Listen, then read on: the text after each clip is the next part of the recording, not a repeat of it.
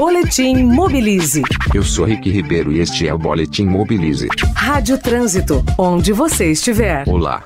Semana passada o Mobilize apresentou os resultados da campanha Calçadas do Brasil em audiência pública no Senado Federal.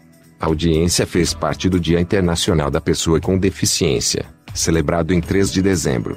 A data foi instituída pela ONU em 1992 para promover a inclusão e a conscientização sobre os direitos dessa importante parcela da população. Só na cidade de São Paulo são cerca de 2 milhões de pessoas com algum tipo de deficiência. Este é um bom momento para refletirmos sobre as dificuldades enfrentadas diariamente por esses cidadãos para exercer o seu direito de ir e vir. Você já pensou nos obstáculos que encontram os cadeirantes para circular pelas calçadas de nossas cidades? Ou os deficientes visuais em uma parada de ônibus? E pessoas com nanismo para vencer os altos degraus de nossos coletivos? Ou os enormes vãos que separam os trens da plataforma?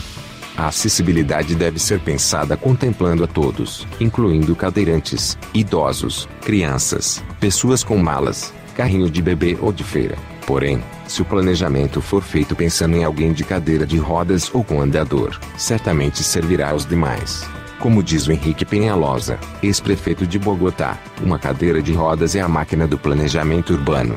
Eu sou Rick Ribeiro e este é o Boletim Mobilize. Saiba mais em www.mobilize.org.br. Na Rádio Trânsito, Boletim Mobilize.